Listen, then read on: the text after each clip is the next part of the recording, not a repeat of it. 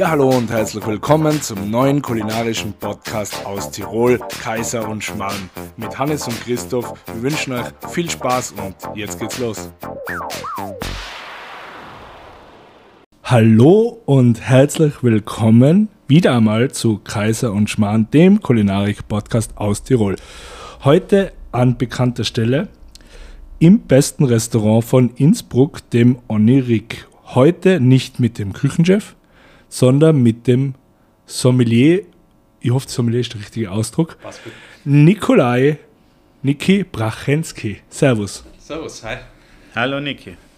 Und Christoph, Entschuldige. Hey, wir haben einfach so dazwischen eine, alles gut. Ja.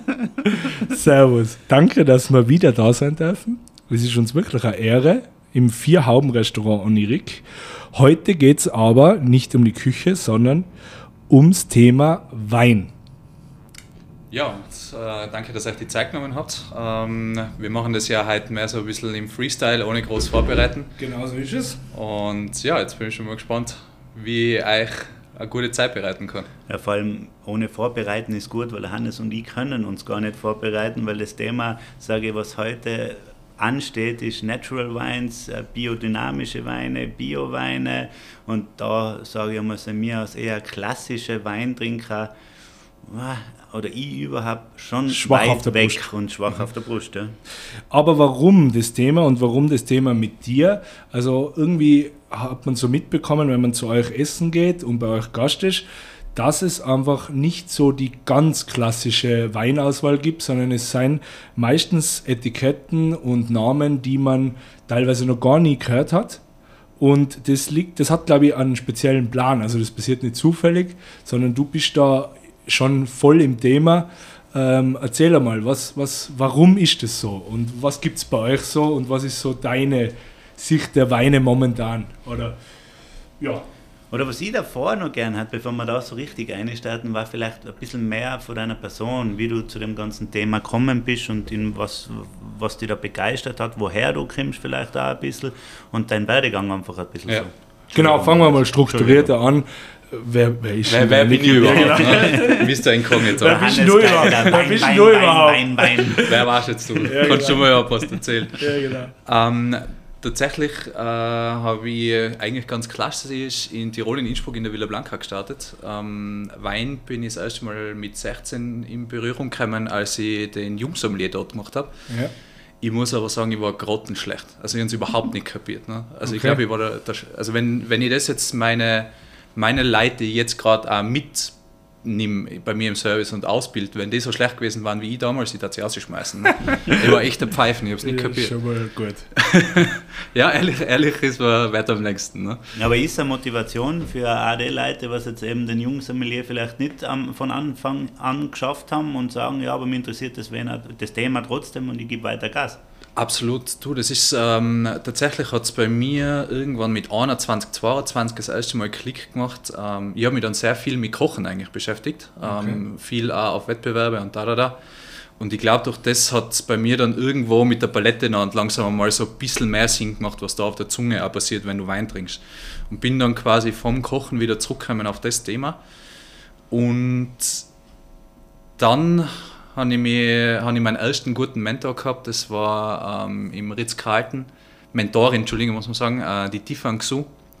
Unheimlich talentiert, ähm, ist dann äh, damals, bin ich weg ins Kempinski und da habe ich dann die, die Naturweinguru für mich entdeckt, den Marcel Ribis. Okay, Ah, ja. Tiroler, ich glaube, den kennt man, Kennt man, ja. ungefähr. Und ähm, von da an ist die Reise dann eigentlich wirklich losgegangen in die Richtung. Okay. Wir reden von Hotels alle in Wien. Genau, genau, Entschuldigung. Also ich Ja. bin dann quasi von Tirol, war ich kurz zwischendurch in London Okay. und dann weiter nach Wien. Genau. Mega. Und ja, du hast jetzt schon gesagt, Naturwein, Guru. Ein großes Wort Naturwein für uns in Ja. der Kla klassischen Weintrinker ist es ja nicht einmal ein großer Begriff. Man stellt sich irgendwas drunter vor, aber vielleicht erklären uns halt einmal ein paar Begriffe. Ja, Ja, auf, voll. gut, auf gut Deutsch, was wir uns oder was ich mir immer früher darunter vorgestellt habe, war eigentlich ja, eine trübe Suppen, äh, ein Saftel und so irgendwie in die Richtung ist es bei mir immer gegangen. schwefelfrei oder wenig Schwefel behandelt, aber wie gesagt, ich lasse mir es gerne mal erklären, richtig. Gern. Also vom, vom Prinzip her, Naturwein ist in keinem Lexikon, äh, Lexikon festgehalten. Gleich wie du jetzt angesprochen hast, die, die trübe Suppe, diese, die Orangeweine etc., das ist per se, kannst du alles, was du willst, Naturwein nennen, unter Anführungszeichen, äh, weil es nirgendwo festgehalten ist. Mhm. So, ich kann jetzt draußen Tomaten einpflanzen bei mir im Garten, kann die hin und her spritzen, wie ich will, kann sie aber dann Naturtomaten nennen, weil sie wachsen ja draußen in der Natur, meiner Definition nach. Ne? Und ungefähr kann man sich das auch mit Naturwein vorstellen. Also es gibt kein deutsches Reinheitsgebot. so, so wie es beim Bier ist, oder? Genau. Ähm, aber es, ist, es hat sich sehr wohl durchgesetzt, äh, wofür Naturwein eigentlich quasi stehen sollte. Ja. Genau. Und das ist eigentlich mehr oder weniger ein natürlich erzeugtes Produkt, ohne dass du groß Sachen hinzufügen musst oder wegnehmen musst. Okay, also ja. am Ende des Tages seien es vergorene Traubensäfte mit Know-how. Mhm. So erkläre ich es ganz gern. Es gibt sicher, sicher Leute, die das äh, fachlich oder technisch besser erklären können, aber für mich ist das so definiert eigentlich. Mhm. Aber das heißt, Schwefel kann dabei sein, aber sollte nicht unbedingt, oder Nein, wie? es ist zu einem gewissen Grad. Man, das ist halt, du kannst das Milligramm machen jetzt in dem Fall wahrscheinlich wenig Sinn für, für, ja, für einen kompletten Wein, aber je weniger ist eigentlich. Ich glaube, Tom Lube hat das einmal ganz gut gesagt. Äh, das ist so einer von denen, der es eigentlich viele bei uns von der neuen Generation von Winzern beigebracht hat, wie man in dieser Richtung arbeitet.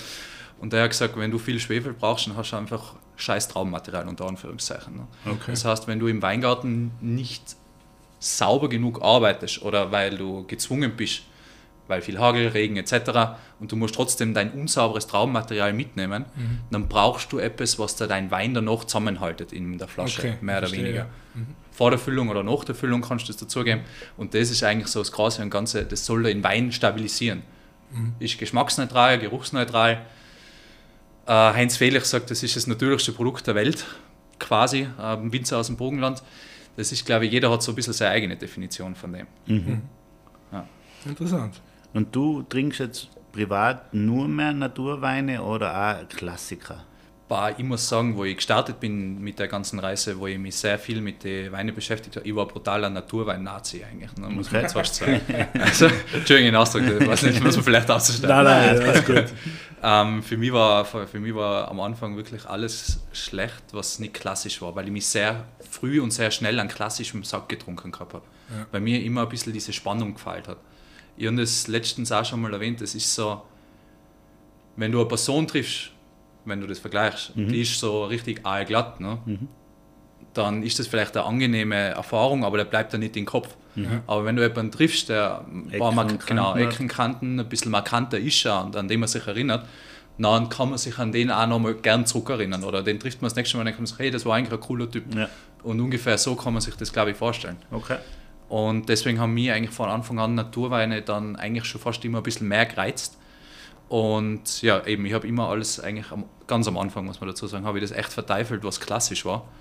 Ähm, mittlerweile bin ich da eigentlich wesentlich entspannter. Ich finde, äh, einen gesunden Mix macht es aus. Ich finde, dass eine klassische Geschichte eigentlich ein guter und fast einfacher Einsteiger ist, als wie wenn du jemanden gleich so was Komplexes wie jetzt Haut Orange, äh, ja. flüchtige Säure und da, da, da, jetzt kann man alles aufzählen, mhm. was, was krasse Naturweine einzigartig macht.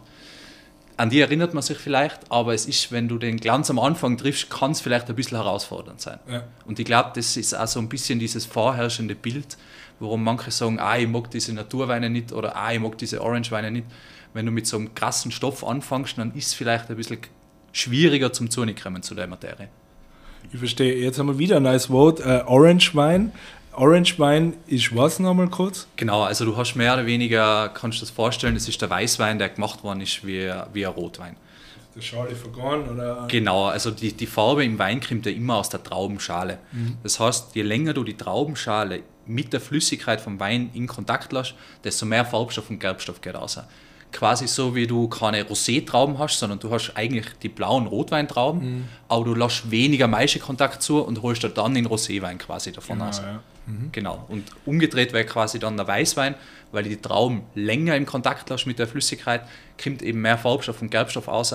Und wenn du schon mal ganz reife Trauben gesehen hast bei Weiß, die sind ja auch nicht immer so knallgrün oder weiß, sondern die kriegen so einen leicht bräunlichen Touch oder sonst irgendwas. Genau, ja. Und da kommt oft die Farbe her. Dann mhm. kommt noch Oxidation dazu und solche Spiele dann kannst du das alles noch mit der Farbe steuern. Okay, dann ist eigentlich das Fazit, sage ich mal, ähm, Natural Weine oder biodynamische Weine oder wie auch immer oder Orange Weine, die muss man da muss man es trinken lernen, weil das glaube ich ist ja früher auch gewesen, wenn du das erste Bier oder die erste Zigarette hat ja auch krank geschmeckt, oder? Also kenne ich einmal keinen und ich glaube, du musst da langsam anfangen und die herantasten, sage ich mal, oder? Ich glaube, das ist ja das ist ja eigentlich ein gutes Thema, weil es ist bei vielen klassischen Trinker, äh, die meisten, der erste Wein, den du trinkst, ist eigentlich ein Weißwein. Mhm. Und wenn er dann, wenn es dann so langsam schmecken anfängt, dann probierst du mal den Weißen aus, dann probierst du mal den Weißen aus, dann probierst du mal einen Weißen, der vielleicht im Fass gewesen ist, ja. Chardonnay, Burgund, dann interessieren die ganzen Sachen und von dem, glaube ich, gehen dann meistens viele über irgendwann auf Rotwein, mhm. weil das oft für komplexer gehalten wird oder halt weil es halt mehr hergibt für viele, ja. auch beim klassischen Trinker. Und ich glaube halt, dass das ungefähr auch so mit äh, Naturwein, mit Orangewein zum und, zusammenhängt. Und wo fangst du an? Fangst du an mit Bio? Fangst du an mit biodynamisch oder mit Natural Wines? Was ist so das Einfachste zum, zum, zum Einsteigen? Ich glaube, du musst, äh, ich glaube, da muss man, vielleicht, ja, vielleicht gehen wir da noch schnell auf, was ist denn überhaupt Bio oder biodynamisch, ja, das so wissen ich gerade sagen, weil das, glaube genau. ich, hat jetzt gar nicht so viel mit Geschmack zu tun, ja. sondern ob einer Bio arbeitet, glaube ich, genau. schmeckt man jetzt nicht unbedingt. Äh, oder kommt mir halt oft vor, ja. weil ich habe total viele Winzer, die waren früher nicht bio-zertifiziert und schreiben ja. jetzt Bio auf, schmeckt nach wie vor gleich. Ich glaube, das muss jetzt nicht unbedingt sein, dass das ganz was Schräges ist. Ja. Und biodynamisch, äh, da lasse ich die dann ausführen, unter Umständen auch nicht unbedingt. Aber bitte, du kannst jetzt das am besten erklären. Also vom Prinzip her hat ja jedes, jedes Land und jetzt mit der EU auch noch zusammen hat ja so sein eigenes Weingesetz. Äh, ja. Wir in Österreich sind ja nochmal eine Spur strenger, wegen damals mit dem Weinskandal, ja, mit der Geschichte. Genau. Ähm, da sind viele Sachen sehr gut gewesen. Mittlerweile vielleicht das Ganze ein bisschen, äh, wie kann man das nennen, äh, wäre vielleicht ein bisschen ein Überholungsbedarf angebracht, dass wenn jemand richtig guten Wein produziert, aber eben das nicht klassisch im herkömmlichen Sinne ist und der, dem wird verboten, dass er seine Lagen draufschreibt. Das ist eigentlich so ein bisschen diese das, ist, das kann viel besser sein als mit beim klassischen Nachbarn, der gleich in, in angrenzenden Weingarten hat. Ne? Aber dadurch, dass es halt für den Typen, den Kontrolleur, der die Prüfnummern vergibt, für den, das, für den erscheint das nicht klassisch. Das heißt, es darf die Lage nicht haben, weil es ist kein guter Wein. Ja, unter Anführungszeichen. Schon, ja. Genau. Er passt Und nicht ins Schema. Passt nicht in dieses Schema, was wir was, uns in Österreich halt vorstellen. Halt schon 30 Jahre alt ist schon. Genau. Aber das ist auch vom, vom Prinzip her, jetzt habe ich wieder ausgeschweift, weil das ist auch so ein Thema, was mir auch mehr äh, am Herzen liegt. Ähm, du hast ja eigentlich quasi, du kannst dir das vorstellen, du hast eine klassische Produktion, dann gibt es nochmal Abspaltungen davon, eine integrierte Produktion. Da darfst du schon ein paar mehr Sachen äh, verwenden, von Spritzmittel, mhm. Glyphosat mhm. ist glaube ich mittlerweile verboten, Bodendüngung und da, da, da. Biologisch ist dann nochmal eine Spur strenger. Da darfst du dann keine synthetischen Mittel mehr verwenden, sondern eben nur, wie der Name schon sagt, die biologisch hergestellten. Ja. Und dann biodynamisch ist dann quasi das super, super strenge, wo du dann nur noch diese natürlichen Produkte, die auch sonst im Weingarten vorkommen würden, verwenden darfst. Das heißt zum Beispiel, wenn du jetzt äh, irgendeinen Krankheitsdruck Druck hast, weil es gerade viel geregnet hat oder Feuchtigkeit oder weil es so lange trocken ist, dann kannst du, keine Ahnung, Brennnesseltees machen. Mhm. Das ist so, keine Ahnung, vielleicht wisst ihr es schon, aber Brennnessel, wenn du selber einen Tee draus machst, der, der ist ja für die auch gesund. Ne? Mhm. Und mehr oder weniger so die Idee, okay, was für mich gesund ist, ist wahrscheinlich auch für den Garten gesund. Mhm. Aber, das, aber wir reden jetzt sehr viel über die Theorie. Ich muss das nicht unbedingt schmecken, sage ich mal. Wir sind in den zwei Bereichen bio, biodynamisch. Kommt mir oft vor, wenn das gut gemacht ist, muss sie das nicht schmecken. Also das, ja. Das kann schmecken, ganz schmecken nicht, aber mir kommt vor, man riecht es. Also ja, aber das kann allein ja. Aussage sein, das hat mir kommt vor, ich rieche da das Moosige, ein bisschen, so ein bisschen Stall, ja, Stall ein bisschen Pferd und solche ja. Sachen, oder? Das ist eigentlich... Äh, was ja kein Fehler ist, sondern was nein, einfach... Nicht. Aber das ist klassisch eigentlich eine Spontinase, sagt man, ja. sagt man bei uns okay. Sommeliers. Die Spontanvergärung. Genau, spontane okay. Gärung. Das ist mehr oder weniger wenn du klassischer Trinker bist und du hast immer so einen gelben Muskateller ganz mhm. klassisch gemacht und da, da, da, dann ist das immer eigentlich großteils mit Reinzuchthäfen gemacht. Das kannst du dir so vorstellen, wie wenn du in den Preis gehst und du möchtest ein Brot backen, dann kannst du eine Hefe aussuchen. Die eine lässt das Brot ein bisschen mehr aufgehen, die andere macht es ein bisschen salziger oder mhm. lässt das Brot kleiner. Und das gleiche kannst du beim Wein machen. Nur hast du da halt einen Katalog und da suchst du unter 30 gelbe Muskatellerhefen, suchst du dann die aus, die deinen gelben Muskateller so macht, wie du es möchtest. Wo du hin willst. Genau. Ja. Also soll eher duftiger sein, soll er mhm. nach Holunder riechen, soll er nach Melone riechen. Und das mhm. kannst du dann alles mit dieser Hefe steuern. Mhm. Und die riechen dann einfach ein bisschen zugänglicher. Genau. Ja. Ja. Und was viele auch klassische Winzer mittlerweile auch schon machen, du hast ja von Haus aus immer schon natürliche Hefen im Weingarten vorhanden. Das heißt, so wie wenn du daheim ein, ein Toastbrot liegen lässt, das fängt irgendwann einmal zum Schimmeln an, obwohl du keinen Schimmel draufgeschmissen hast. Ne? So. Das ist einfach natürlich schon vorhanden und so ist es auch mit der Hefe im Weingarten. Die ist schon da und wenn du die mitnimmst, dann setzt sich halt die Hefe durch, weil bei denen ist das noch mit äh, Recht des Größeren und Stärkeren, die jetzt gerade eben an der Macht ist und die gibt dann quasi den Ton im Wein vor. Ist halt auch dann das eher Natürliche, weil du musst nichts dazu tun, weil es ist ja schon da. Mhm. Ja. Und Aber es ist halt nicht so berechenbar wie, eine, wie diese Zuchthäfen, sage ich jetzt einmal, sondern da bin ich halt angewiesen, ja. was passiert so. Wann Leicht, leichter steuerbar auf jeden und Fall. so weiter.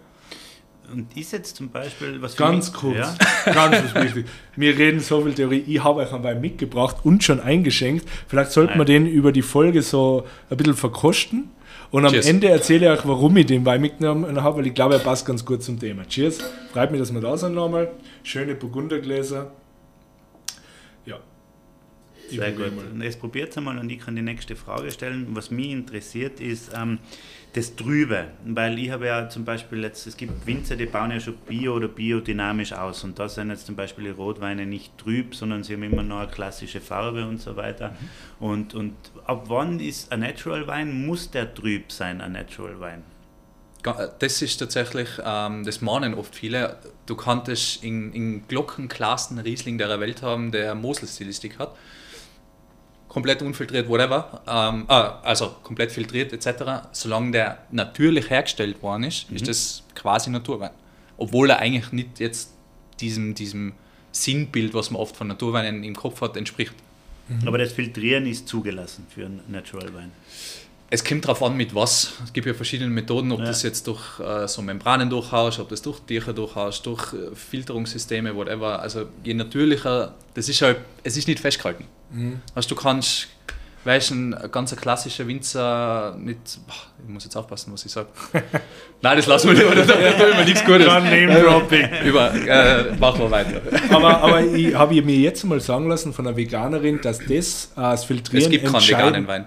Ja, also, an der Stelle vielleicht. Ja gut, das kann man dann auch. Aber die hat mir jetzt wieder gesagt, weil es steht ja oft drauf, vegan am Etikett, ja. dass das eigentlich entscheidend ist, die Filtration, dass da, glaube ich, irgendwas passieren kann, also nicht mehr veganisch. Deine Aussage kenne ich jetzt Mit, Genau, das ist Eiweißschönung und sowas. Okay, also ja. quasi, weil das ist ja ein nicht veganes Produkt, ja. ein Ei oder okay, ja. wollte ich Gockel sagen. Ein Ei. Ja, und, ich wollte gerade sagen, ne, das, das hat ja jeder verstanden. Ähm, genau, mit äh, Eiweiß und es gibt andere Sachen auch, aber sobald du halt dieses nicht vegane Produkt verwendest, dann ja. Aber okay. es gibt per se, es gibt sowieso keinen veganen Wein, das ist eigentlich, das, das sollte man, das sollte man wirklich einmal angreifen irgendwo du kannst keinen veganen Wein erzeugen, weil du vergehrst immer irgendwelche Viecher mit. Egal was, von Insekten bis Schnecken, da, da, da, die mhm. sind im Dank dabei. Ja, klar, ja. Also da muss schon ein richtig krasser Glyphosatspritzer sein, damit du okay. alles killst, was irgendwie in der Nähe sein kann. Mhm. Aber im Großen und Ganzen veganer Wein, das ist der größte, der größte Humbug in den letzten paar Jahren ja, zumindest ein paar Muckelen oder was auch immer. Es ist immer was dabei. dabei. Also du kannst es, du kannst es nicht beeinflussen. das passt schon. Wenn ich Gockele sagen darf, darfst du Mucke sagen. du, und jetzt einmal zum Onirik zurück. Äh, was sind die Kriterien von einem Wein, dass der bei dir auf die Karte kommt? Abgesehen davon, dass er dir schmeckt. Genau, das ist eigentlich schon der springende Punkt. Ja, klar, das, das, das haben wir ähm, verstanden. Nein, das Ziel ist tatsächlich, mir ist es sehr wichtig, dass wir einen gesunden Mix machen mittlerweile. Ich möchte für jeden was dabei haben, aber ich möchte die Seele, so wie mir das Restaurant, so wie der Christoph sich die Küche vorstellt, möchte ich eine Weinkarte widerspiegeln. Wenn es coole Sachen gibt, jetzt keine Ahnung, wenn es äh, jetzt mal richtig geile Austern oder irgendwo, keine Ahnung, einen bretonischen Hummer oder sonst irgendwas in einer mega Qualität kriegt, dann holen wir das auch ein, obwohl es jetzt nicht das regionalste und nachhaltigste Produkt bei uns ist. Aber es passt halt einmal da dazu. Ja. Aber im Großen und Ganzen, wir kriegen das, unser ganzes Gemüse kriegen wir von Bauern rundherum. Wir kriegen unser Fleisch von da Salzburg. Wir kriegen das und das und das. Halt alles so gut und regional wie möglich, aber wenn es halt Ja. mal sowas gibt, genau. Weil es soll halt für jeden irgendwie einmal Spaß machen und einmal was Außergewöhnliches dabei Ja. sein. Wein ist es dann schon wieder ein bisschen schwierig, weil Tiroler Wein habe ich bis jetzt noch nichts so für mich gehabt, wo ich mir gedacht habe, eben, das brauche ich jetzt noch dreimal. Okay. Und no offense, vielleicht hat Ja, ja, irgendeiner was Gutes, ich nehme es gern zu probieren. Und ähm, bei mir ist mittlerweile wichtig, ich möchte wirklich einfach jeden happy machen können. Jeder, der zu mir kommt, soll das trinken können, was, äh, worauf er Lust hat. Aber ich möchte auch sagen, was wir neu machen können und was es Cooles Neues gibt. Es muss nicht immer nur eben, wenn wir schon mal gesagt haben, dieses klarste und bravste sein, weil das hat für mich ab und zu ein bisschen zu wenig Wiedererkennungswert. Es soll einfach einmal was sein, wo man das im Glas hat und denkt, wow, was ist denn das jetzt? Und dann beim ersten Schluck vielleicht so, wow, das habe ich noch nie gehabt, das ist komisch, das taugt man gar nicht. Am zweiten dann so, eigentlich ist es schon gar nicht so schlecht und am dritten, hey, hast du vielleicht noch ein Glas.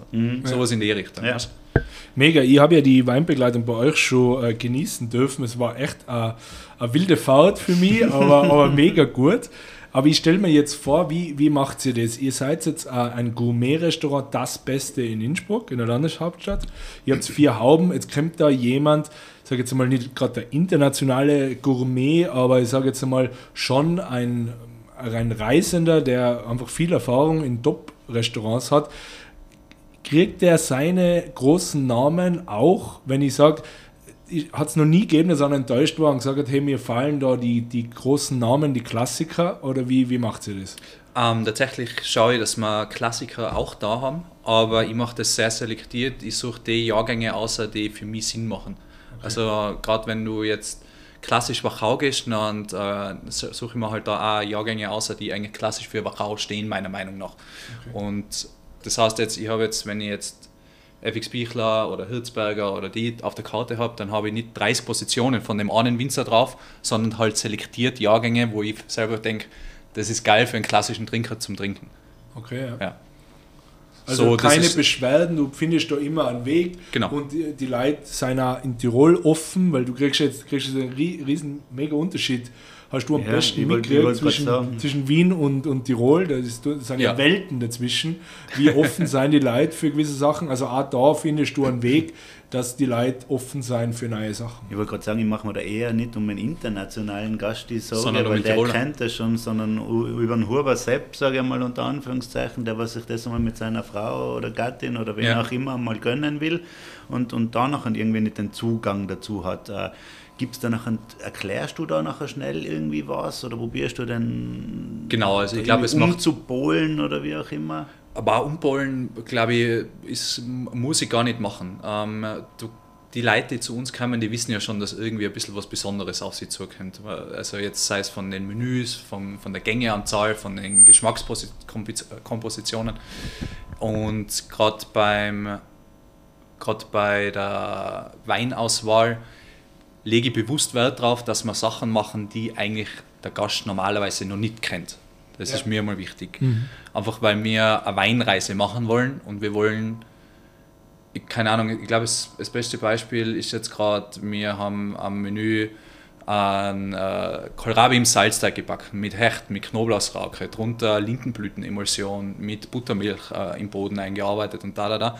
Und das ist von der Idee her und wie das schmeckt, da kann ich da versprechen, das hast du wahrscheinlich noch nicht so oft in deinem Leben gegessen.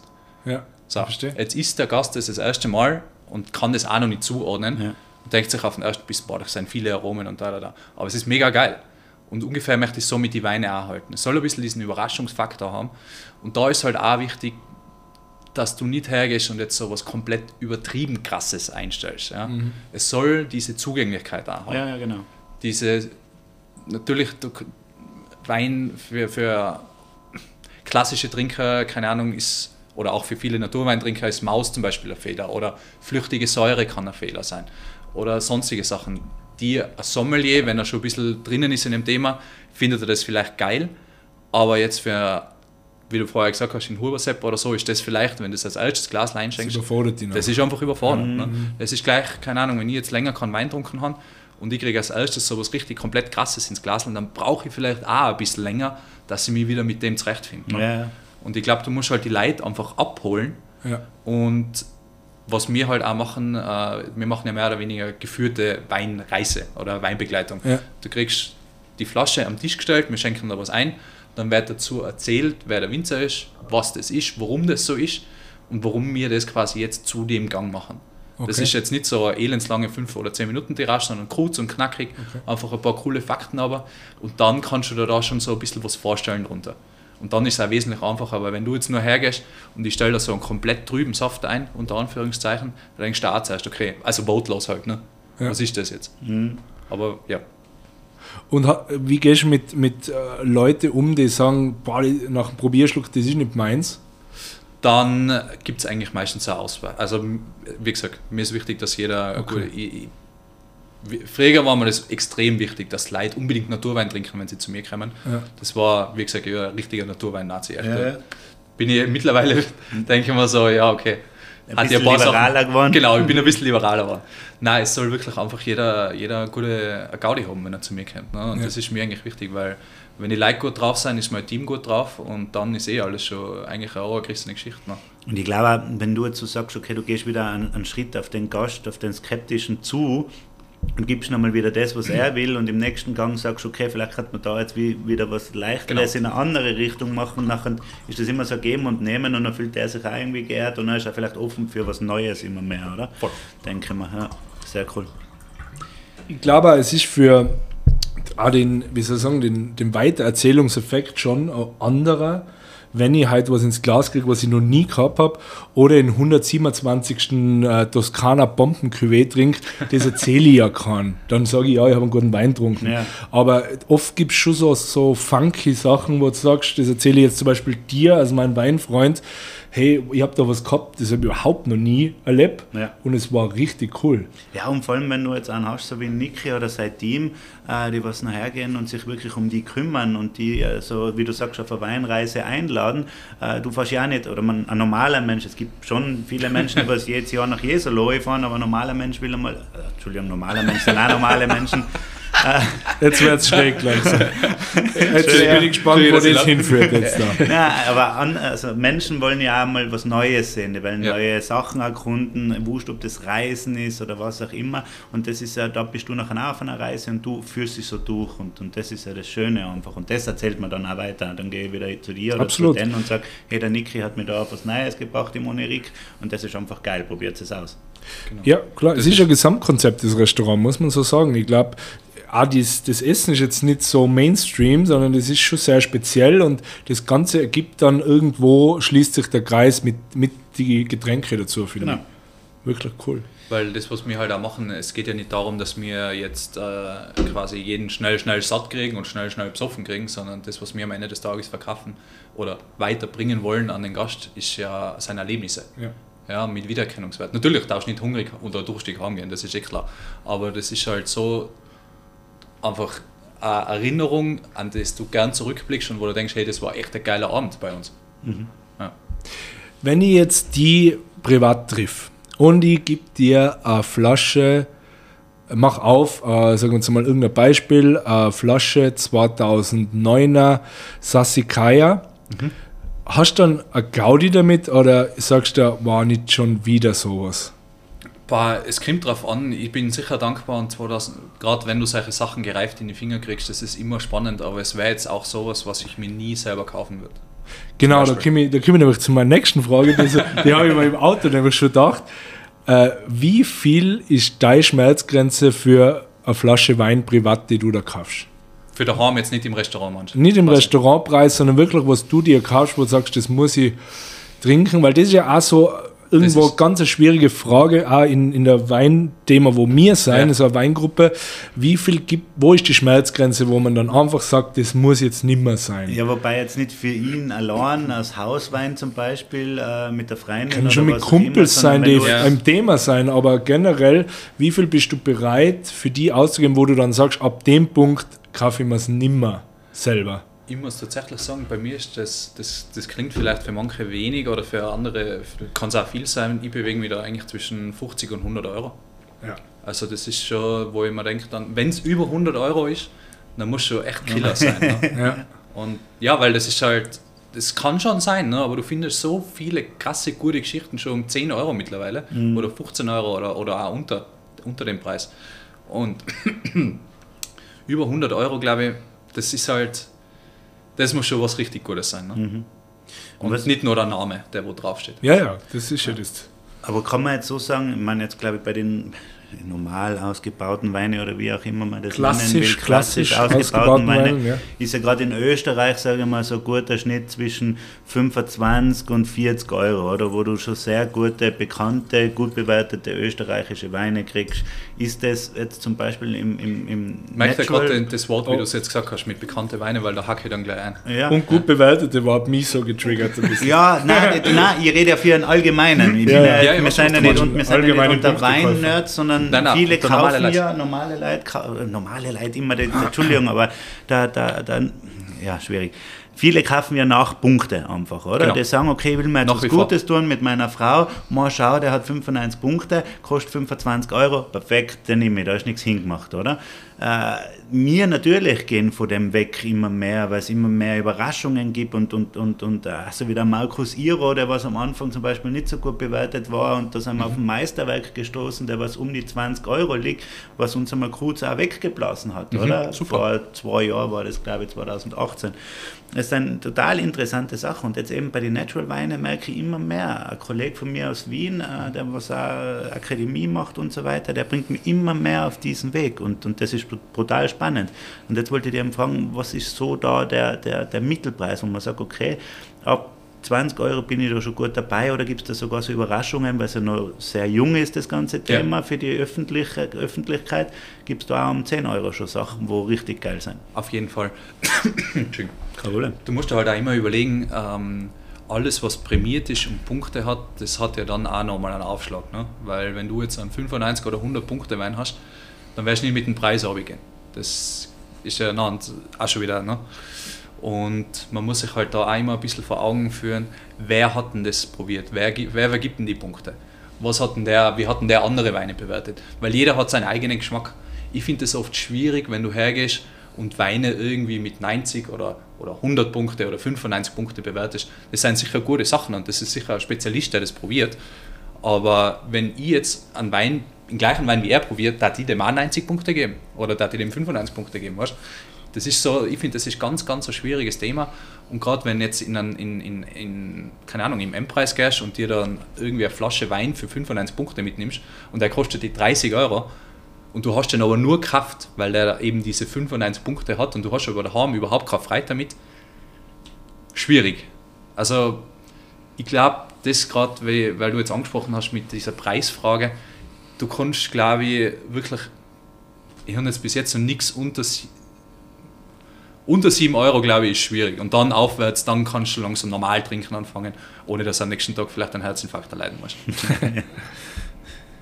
ähm, aber ich meine, für viele ist natürlich diese, diese Punktebewertungen einfach eine Orientierungshilfe, weil sie keine Ahnung haben. Die stehen vor einem Absolut. Regal und dann heißt wow, der hat irgendein tolles Etikett und noch ein Pickel drauf, wo drauf Jahrgangssieger, steht. Ja, genau. Oder nette Manschette. Ja, aber, aber genau der Wein ist ja meistens nichts für den Anfänger, weil genau der ist ja schon wieder ein bisschen mit mehr Holz ausgebaut, der ist ein bisschen, hat mehr Ecken und Kanten, vielleicht auch für einen klassisch ausgebauten.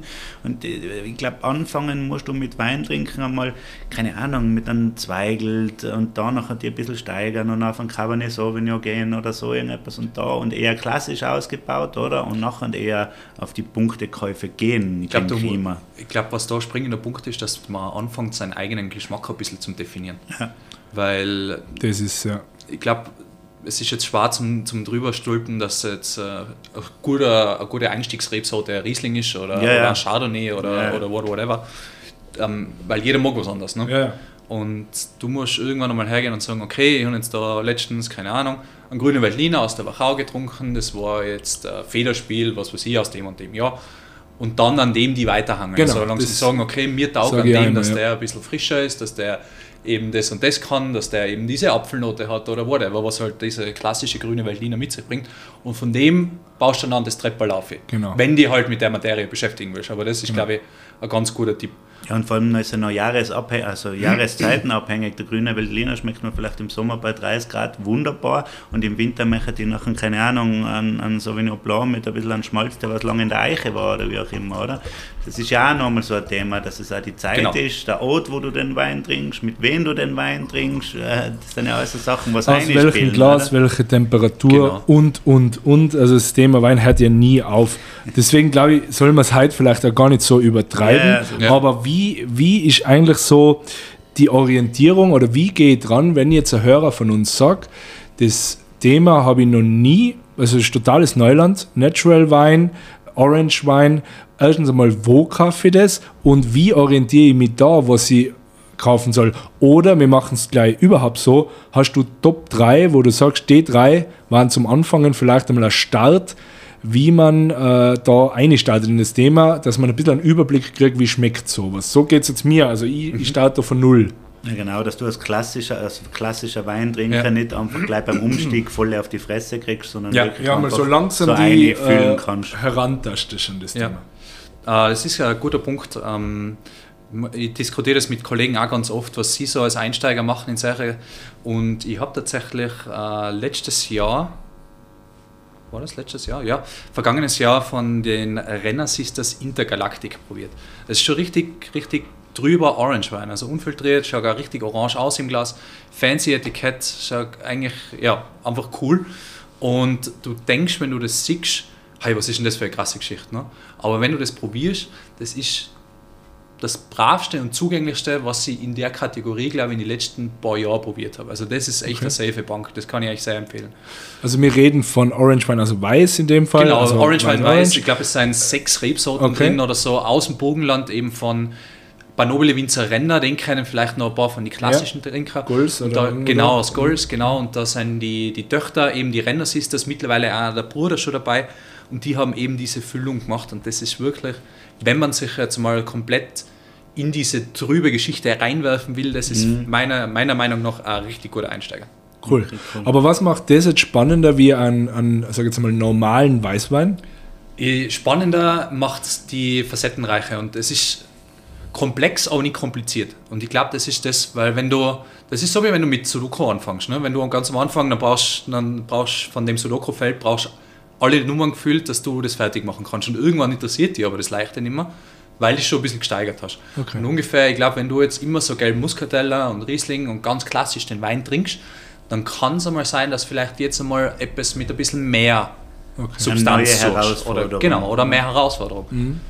Für den cool. Gaumen. Okay, also den notiere ich mir. Ähm, werde ich mir auf jeden Fall bestellen. Wo gibt es sowas? Das ist aktuell, kriegst du das bei Weinskandal. Also ja. wie quasi der österreichische Weinskandal, mhm. nur halt mit Punkt .at dahinter. genau. Und die sind auch super aufgestellt, da steht auch immer dabei, was äh, wie der jetzt quasi ist, mit Funky, Classy oder Aha. Funky with a Twist oder Classy with a Twist oder so. Äh, ob er trocken ist oder nicht. Und auch ähm, das sind auch echt super faire Preise, weil es geht halt wirklich, die haben in Wien das Lager, das kommt quasi direkt dann von dem Winzer dort, dorthin und wird von da aus dann weiterverkauft. Okay. Also mit der Seite www.weinskandal.at genau. ist man in der, also bestens aufgehoben in der ganzen Nische momentan noch, sage ich jetzt mal, bei uns Nische. bei, genau, ja. das ist ja immer so ein bisschen diese, diese Ost- und Westösterreich-Grenze, ja, genau, aber ja. die, Ost, die Ostgrenze ist sehr weit in den Osten gerutscht bei, der, gerutscht bei dem Thema. und nein, es gibt ganz viele andere auch noch, von Vino Nudo, Philipp Schäfer, also es gibt ganz viele mhm. Leute, die sich eben auch mehr auf kleinere, nachhaltige Produzenten spezialisiert haben. Bisschen weg von diesem ganz klassischen, was man, was man sonst vielleicht im M-Preisregal findet. Mhm.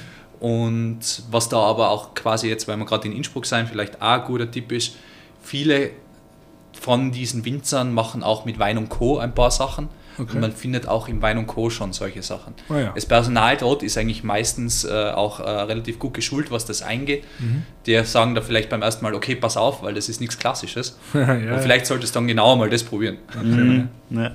Vielleicht könntest du uns dann nachher einfach einmal so eine Liste vielleicht mit fünf Weine oder sowas zusammenstellen, dass wir das auf Klar. Instagram posten, posten können, äh, weil dann ist da sicher für jeden was dabei, wo sie sich durch ja, war, war können. mega interessant. Und wenn jemand was probiert hat, gerne Feedback. Wir genau, sind ja. über jeden Tipp froh. Jetzt kann man vielleicht einmal zu dem Wein, den ich euch eingeschenkt habe, weil mit erstens einmal gerade interessieren, wie immer, wie schmeckt und zweitens, wenn man das jetzt einordnen müsste, bio, biodynamisch, klassisch, wie auch immer, was glaubst du, wo sind wir denn da unterwegs? Weil du gesagt hast, du kannst es oft riechen, wenn irgendwas ist.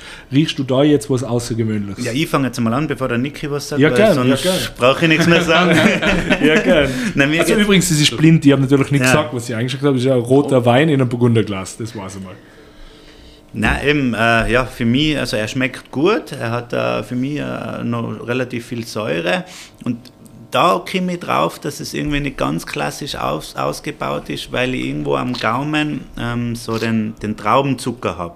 Das, das, ich habe da so einen ganz, oft einmal ganz einen eigenen Geschmack. Traubenzucker, ich weiß nicht, der Niki wird mir gleich zusammenstutzen, dass es das wahrscheinlich gar nicht gibt, aber ich assoziiere das immer mit so einem Traubenzucker und deswegen glaube ich, dass es so minimal, so mindestens biodynamisch ausgebaut sein muss. In der Nase, ja, schmeckt ja eigentlich Natur. Das klingt jetzt, das klingt Ich wollte blöd, gerade sagen, das klingt gar nicht so schlecht eigentlich. Ah, danke. und, und ja, aber er schmeckt sehr gut, ein bisschen eine hohe Säure hat es für mich. Ja, gut. Und ja, den Traubenzucker habe ich halt einfach sehr. Aber sehr zugänglicher, feiner Wein, wo man mehr will. Sehr guten Trinkfluss. Fein. Saftig. Saftig. Ich finde, du hast das eigentlich ziemlich gut zusammengefasst. Ähm, es, es geht auf jeden Fall, es ist für mich eine modernere Stilistik vom Rotwein. Es ist nicht dieses ganz überschwere, wo quasi einen Schluck halt nimmst und das kleistert da in den Mund so, sondern eher, wie du gesagt hast, es hat so ein bisschen mehr Trinkfluss. Durch diese Säure, durch diese frische Note, es rinnt ganz gut ab. Es ist, glaube ich, auch ein bisschen jünger. Du merkst dann auch, dass der Gerbstoff ein bisschen Ding da ist, die Säure vielleicht noch nicht. Es, ist, es kommt ein bisschen verspielter und jugendlicher um die Ecke jetzt. Sagen wir. Ist noch Da nicht geschliffen. Sind noch, Also es kann wahrscheinlich kann er noch, tat ihm vielleicht noch ein bisschen Zeit geben, aber ich finde, das ist eigentlich schon super gut zum Trinken. Von Farb her und wie es jetzt ausschaut und wie es sich verhaltet, Rebsorte traue ich mir gar nicht sagen, weil das letzte ja, Mal, wo ich blind sowas gesagt habe, war ich so daneben, dass es echt peinlich war. Na, peinlich ist äh, nix und das, ich wollte auch da jetzt gar nicht irgendwie äh, bloßstellen. Es seien nämlich zwei Rebsorten, das kann ich gleich schon sagen. Ähm, aber mir ist jetzt eher darum gegangen, ähm, heute einen Wein zu nehmen von einem Winzer. Warte mal kurz, weil ich darf blöd dastehen, ich kann die Rebsorten äh, äh, sagen. Also ich glaub, Jeder kann Oh ja, sagen, ich was will auch, ich will auch. Ich- ich Wenn wir schon dabei sind, wenn wir nicht gejudged Ja, werden, dann genau. will ich auch. Ja, ja, ich glaube, dass es ein Zweigelt und ein Blaufränkischer ist. Okay, das war sehr viel Frucht dann, die Zusammenstellung. Ähm, ja, lassen wir mal so im Raum stehen. Aber wie gesagt, ich kann auch komplett daneben liegen. Aber Zweigelt auf alle Fälle. Also so von der Idee her hätte ich, und es ist für mich cool Climate, auf jeden Fall. Ähm, das ist jetzt schon wieder sehr spezifisch. Ja. Altes Klima für die Tiroler. Irgendwann, wenn du so, wenn du so hautfreakig in dem Thema drinnen bist, dann gehst du nicht mehr so und sagst, okay, das ist wahrscheinlich das und das Land, sondern du sagst, okay, das ist wahrscheinlich eine warme Region oder Ja. eine kalte Region, aber in der kalten Region ein warmes Jahr und da nachher da, da, da, da, da, und Ja, dann ja, fangst du ja, spielen an. Ne? Und bah, ich glaube, es ist, mir erinnert schon irgendwie an Österreich. Es erinnert mich ein bisschen an was Jüngeres, Verspielteres. Ich wäre. Zweigel ist schon ein heißer Tipp, vielleicht aber irgendwie so St. Laurent eher. Ja, der Pinot Noir hat es ein bisschen in der Nase, oder nicht? Da ist Ich habe mir, ich hab mir gedacht, Nimm mal einen kann- Schluck, dann mach einmal das. natürlich wieder leichter. Ich habe, ich hab, äh, für mich habe ich Cabernet habe ich ausgeschlossen, Pinot Noir habe ich ausgeschlossen. Schauen wir mal. Ich, ich bin gespannt. Also ich bin jetzt, jetzt langsam bin ich Haus. Ihr jetzt irgendwie so St. Laurent, Zweigel.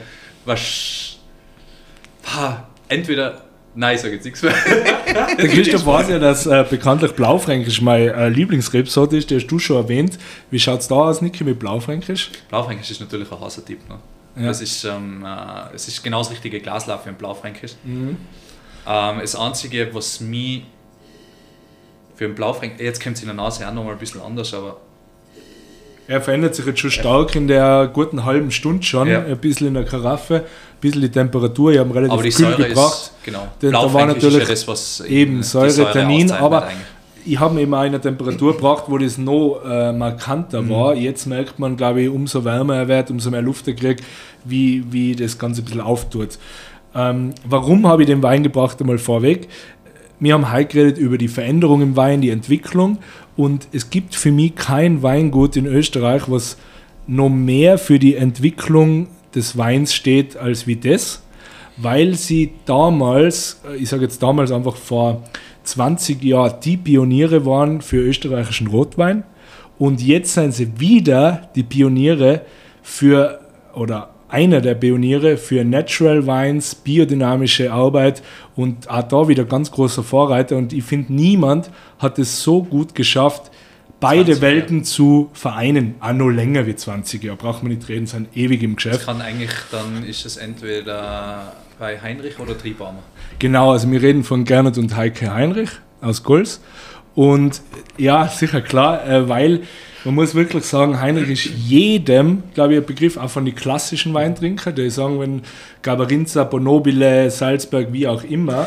Aber dem, dem 2012 umgestellt, oder? Ja, also Bier, ich habe heute mit der Heike Heinrich tatsächlich telefoniert, cool. weil wir eine Weinreise dorthin planen und haben heute einen Termin gefunden. Und sie hat mir erzählt, sie arbeiten seit 2006 biodynamisch schon, was viele nicht wissen, weil ich kenne ja ganz viele klassische Weintrinker und Sammler, die immer sagen, boah, seit die umgestellt haben, schmeckt alles anders. Also die haben schon vor ewigen Zeiten umgestellt. Mhm. Also auch 2000 die Top-Jahrgänge, 2009, 2011, das war alles schon biodynamisch. Ähm, aber auch der Wein hat sich extrem entwickelt. Wir reden da von Merlot und Blaufränkisch Cuvée 50-50. Wir reden vom Salzberg. Mhm, cool. Also das ist jetzt Salzberg 2017. Oh, stark. Ja. Habe die Heike gefragt, ob man den schon trinken kann. Da sagt sie natürlich, der Salzberg ist ihr Wein, der am längsten braucht, aber ja. 2017 kann man auf jeden Fall schon einmal antrinken. Ja, weil Und, sie wieder verkaufen will. Das nein, nein, ich glaube, das ist bei denen nicht im Vordergrund. Äh, verkaufen tun sie genug. Aber die, das Weingut ist schon einen extremen Weg gegangen. Die waren wirklich ein Pionier für, für Rotwein in Österreich und haben dann irgendwie gefühlt alles verändert, alles umgestellt und haben jetzt, das hat sie mir heute nochmal bestätigt, ganz eine andere Käuferschicht und, und äh, andere Fans wie vor 15 Jahren. Ja. Also es hat sich total gewendet. Und der Salzburg ist aber auch ein Wein, der immer geblieben ist. Und was haben sie beim Salzburg verändert? An und für sich nur dass sie den, das Holz verändert haben. Sie haben ein größeres Gebinde, nicht mehr im Barrik, ähm, haben ihn eigentlich nur so lassen, wie er ist. Sie haben nichts mehr ausgeglichen. Sie sagen, wenn ein Jahrgang einfach ein bisschen mehr Säure hat, dann hat er sie einfach und dann braucht er halt seine Zeit und der ist so, wie er ist und so ist er gut. Ja, aber ich als Laie jetzt zum Beispiel, also wenn jetzt den mit einem Salzberg 2009 vergleichst, oder?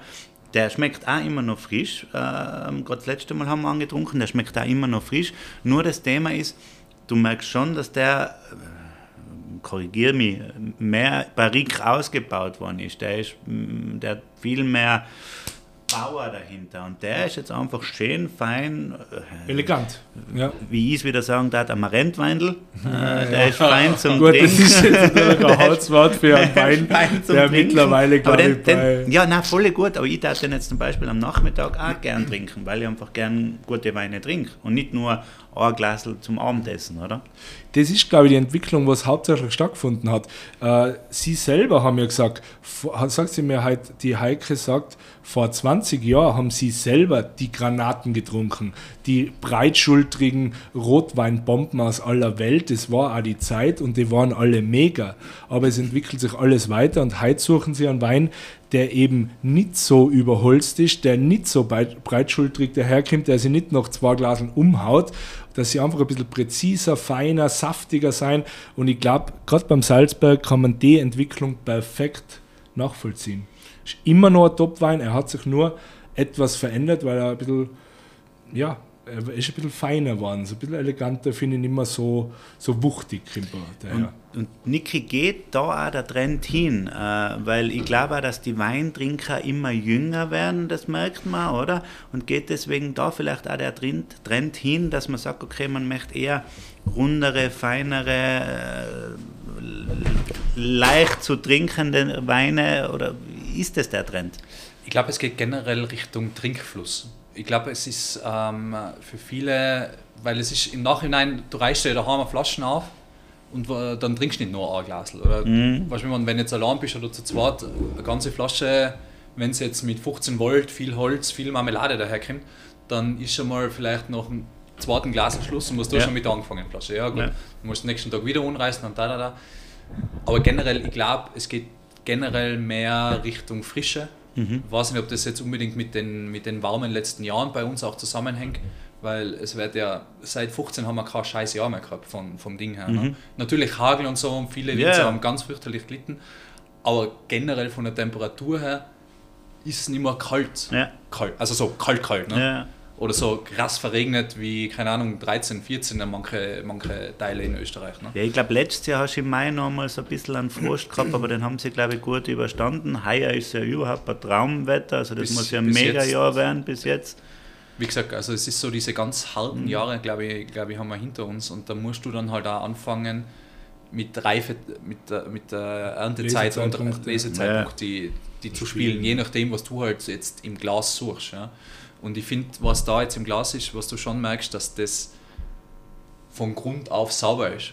Ja, das ist einfach nicht auf einen Punkt gelesen, wo es schon spät marmeladig krass wird, für jetzt einen klassischen, sondern bei physiologischer Reife von der Traube am Höhepunkt. Ne? Mhm. Das ist die voll geschmackige Traube, aber nicht mit der hohen Zucker, äh, mit dem hohen Zuckergehalt. Das heißt, du hast den ganzen Geschmack eigentlich im mhm. Wein, ohne die Schwere. Und deswegen trinkt sich das auch so leichtfüßig. Mhm. Stimmt, weil äh, es neigt sich dem Ende bald, obwohl wir ja nur reden und nicht trinken. Es geht so nebenbei. Aber ja, ich hoffe, ich habe euch erfreut gemacht. Ähm, für mich war es einfach so passend zum Thema und habe halt zufällig eben noch das Gespräch direkt mit dem Winzer gehabt und echt spannend, äh, die haben sich nicht für den leichten Weg, sie hätten einfach immer so weiter tun können, wie sie es schon gemacht haben ähm, es hat sie jeder gekannt. Auch international, österreichischer ja. Rotwein. Heinrich war bei jedem, glaube ich, am Schirm. Aber die haben halt wirklich den, sind auf den Zug aufgesprungen, sind eigentlich vorausgegangen und haben gesagt, wir müssen schauen, dass es alles ein bisschen in eine andere Richtung geht. Cool, ja. Und das finde ich, find ich wirklich, wirklich spannend. Da schließt sich der Kreis, weil das macht das Rick in Innsbruck auch, geht auch ein bisschen einen anderen Weg, nicht die klassische Küche, wie man es in Innsbruck eh schon kennt. Äh, von dem her stimmig. Auf jeden Fall. Ja, liebe Leute, kommt's vorbei im Onirik. Es gibt nicht nur tolles Essen auf vier Hauptniveau, es gibt auch einen unfassbar tollen, charmanten und gut aussehenden Sommelier. Uh, uh, uh. Der Niki, ich habe es nachher gehört, er hat sicher spannende Weintipps auf Lager. nachher da. Ich ja. sagen. ja, da, also bitte davor reservieren. ja, danke für deine Zeit.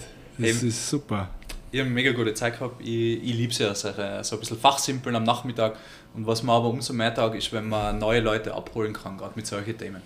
Und je breiter und je, je mehr Leute sich dafür interessieren, desto größer wird die Gruppe und so besser ist es beieinander sein. Und das ist eigentlich das Wein als das beste gesellschaftliche Schmiermittel zum Sehen. Ja, stimmt, ja, ja. absolut. Ja.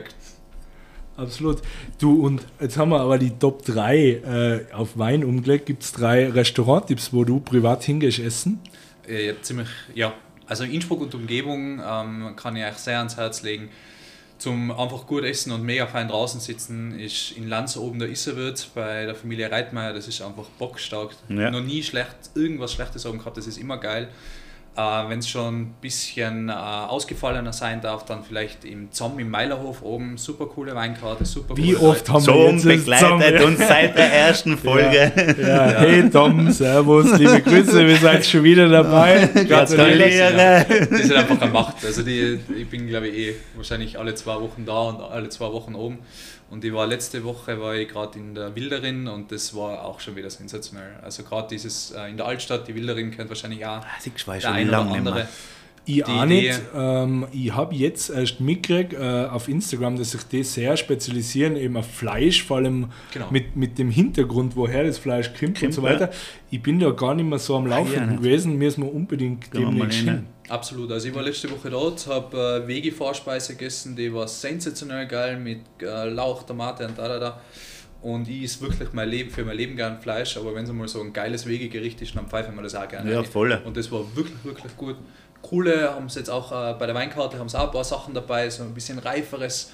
Ähm, irgendwas von Leo Uibel habe ich jetzt gerade probiert, ich glaube Hunsberg GV 2011 oder so oder 12. Leo Uibel aus Uibel, äh, Weinviertel. Okay. Okay. Macht auch, es ist eigentlich mittlerweile sogar Demeter auch biodynamisch, okay. aber ich glaube 2011 oder 12 war das noch ein bisschen klassischer. Ähm, war ein bisschen auch cool zum Sehen, einfach, dass man sich auch ein bisschen Gedanken macht für solche Sachen. im Hauptgang noch ein Fleischlabel vom Kalb, glaube ich, sensationell von der Kuh so und so. Die hat Ja, immer einen Namen, ne? Namen, ja. weil halt alles verwaltet wird. Wahnsinn. Und das war einfach, das war cool. Super freundlicher Service, gute Zeit. Also die drei, die kann ich euch wärmstens ans Herz legen. Mega. Classic. Ja. Danke.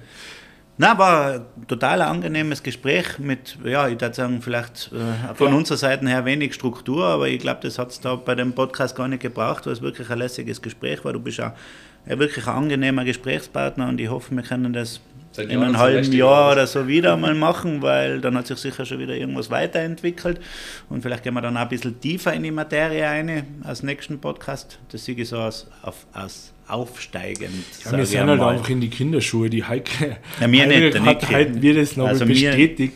Tirol ist natürlich da für gerade Weingüter wie Sie schon ein schwieriger Markt, weil Mhm. wir natürlich noch sehr festhängen in dem in diesem, ja, von der Tradition her einfach in die klassischen Mhm.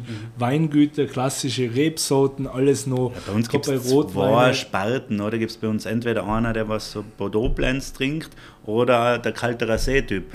ja, das ist so die Spanne bei uns. Und dazwischen ist nachher der 20 Liter Biertrinker, ist nachher, ja, ausgezogen, das ist nachher der Biertrinker, oder? Ja, okay.